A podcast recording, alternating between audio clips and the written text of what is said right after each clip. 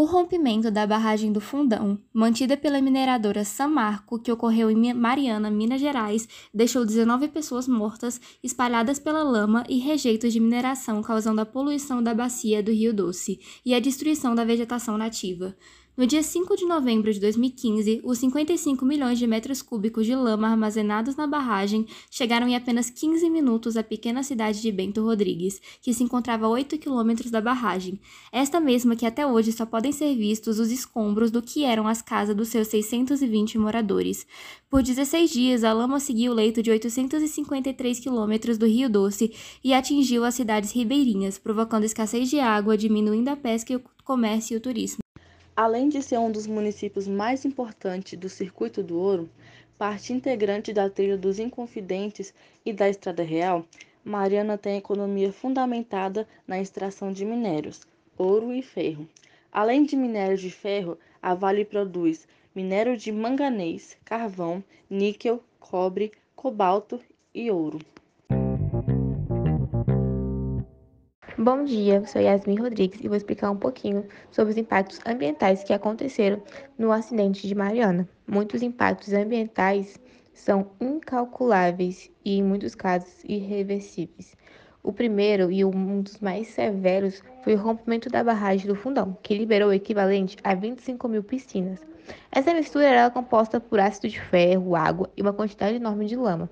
Ela não era tóxica, mas era capaz de provocar muitos danos o solo se tornou infértil, pois a liberação da lama provocou a pavimentação de uma enorme área. Isso é, consequência da lama seca, que forma uma espécie de cimento, onde nada cresce. Vale evidenciar que, por conta da grande quantidade de resíduos, a secagem completa pode demorar anos, ou seja, enquanto demora, nada pode ser construído ou feito naquele lugar. Além das milhares de mortes de peixes, né, o que destruiu a cadeia alimentar. Além desses impactos ambientais, tivemos muitos impactos na saúde.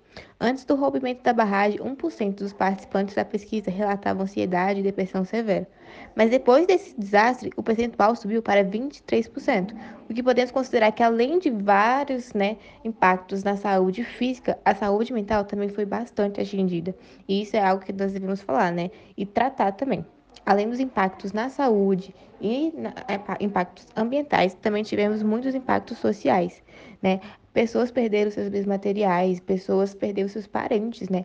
E além disso, é, muitas pessoas ficaram desabrigadas, né, sem casa, abrigos muito lotados. Então, tudo isso causou vários impactos é, negativos socialmente, né, falando é, a economia, a inflação, tudo aumentou, né, então tudo isso é consequência do desastre que aconteceu em Mariana. As fontes para essa pesquisa, né, foi o Brasil Escola e o G1, onde tem muitas informações, mas que a gente tem que é, refletir sobre isso é que um desastre ambiental, ele não causa impacto somente no meio ambiente, mas ele carrega consigo vários impactos, né, várias consequências. Atualmente, muitas pesquisas estão em andamento para que se torne maior a segurança em toda a cadeia produtiva da área mineral. Universidades e também muitas instituições vêm propondo diferentes tecnologias para que essa meta seja alcançada. Entre essas muitas ideias, duas propostas se destacam muito, despertando interesse e atraindo muita atenção para as mesmas. Uma dessas ideias propõe a utilização de inteligência artificial e sensores para realizar o monitoramento sísmico em tempo real nas mineradoras.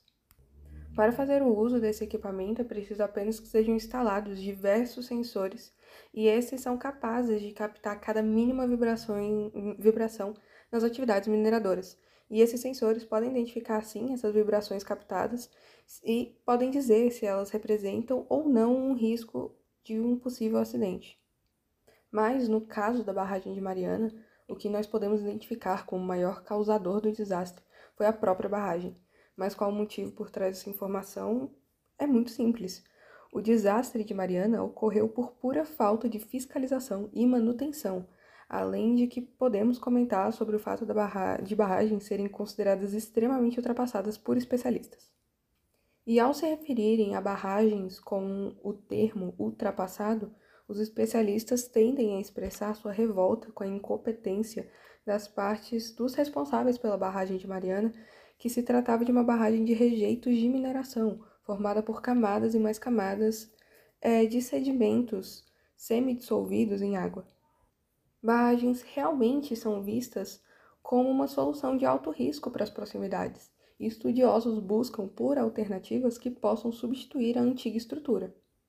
Uma das ideias mais aceitáveis até agora, dada a situação da barragem de Mariana visando isso, é a ideia da Universidade Federal de Minas Gerais, é, que visa transformar a lama da mineração em um pó e depois em cimento e tijolos.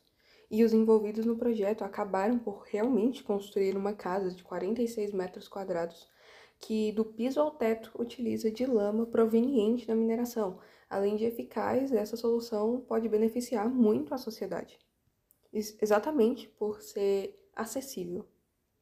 Porém, ainda assim, os membros da universidade afirmam que até hoje nenhuma empresa se interessou em colocar os resultados do projeto em prática. Em janeiro de 2019, o rompimento da barragem da mina Córrego do Feijão, da empresa Vale Brumadinho, ocasionou a morte de 272 pessoas, além de diversos danos causados ao meio ambiente. Com o acidente, houve vazamento de 12 milhões de metros cúbicos de rejeitos da mineração que atingiram a bacia do rio Paraupeba. A lama percorreu mais de 300 quilômetros, atingindo 18 municípios e afetando cerca de 944 mil pessoas.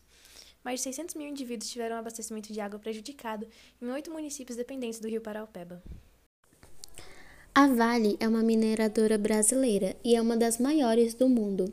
O complexo da Vale, onde são as barragens que se romperam em Brumadinho, corresponde por 7% da produção de minério de ferro, ou seja, é o principal produto da Vale, com 104,95 milhões de toneladas produzidas.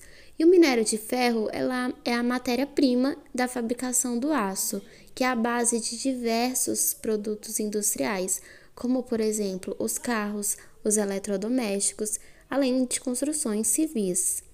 E da mina Córrego do Feijão, onde está localizada a barragem que se rompeu lá em Brumadinho, foram extraídos 8,5 milhões de toneladas de minério de ferro, ou seja, é o equivalente a 2% da produção da Vale, ou seja, é uma quantidade bem grande. E essa barragem usava o método de alteamento a, monta a montante. Ou seja, nesse sistema, quando a barragem fica cheia, ela vai sendo elevada por meio de degraus construídos sobre a dique ou barreira de contenção inicial. Ou seja, é um método mais simples e mais barato também. E por isso é bastante comum e é considerado menos seguro, o que deixa ele propenso a acidentes. Bom dia, meu nome é Giovanna Loski e eu vou explicar um pouquinho mais sobre o impacto direto nas questões sociais, ambientais e de saúde após o rompimento da barragem de Brumadinho. Após o rompimento da barragem, houve um considerável aumento de doenças transmissíveis pré-existentes, como, por exemplo, a febre amarela, a esquistossomose e doenças diarreicas. Além disso, o importante impacto psicossocial do desastre agravou o quadro de doenças crônicas, sobretudo a hipertensão, diabetes e insuficiência renal, e aumentou a ocorrência de transtornos mentais, como, por exemplo, a depressão e a ansiedade. A região mais impactada foi a do Ribeirão Ferro Carvão, até o encontro com o rio Paraopeba. A quantidade de sedimentos depositado foi intensa, a destruição da vegetação foi completa e os impactos ecológicos e sociais foram extremos, incluindo a perda de vidas humanas.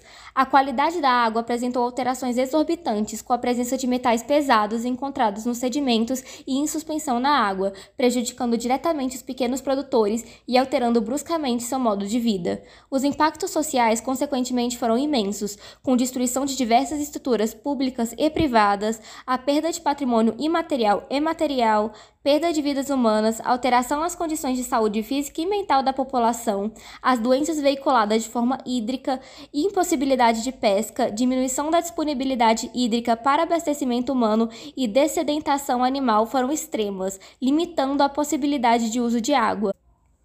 A mortalidade da biota aquática envolvendo peixes, fauna betônica e anfíbios foi excessiva.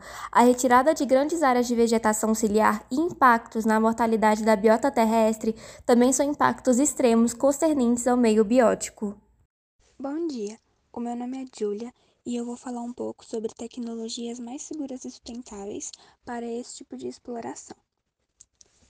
Então, o Centro de Estudos sobre Tecnologias Web do Núcleo de Informação e Coordenação do Ponto BR lançou em 2019 o programa Mover-se na Web Brumadinho, uma iniciativa que visa apoiar projetos de pesquisa com potencial de mitigação de problemas na cidade mineira atingida pelo rompimento de uma barragem de rejeitos de minério.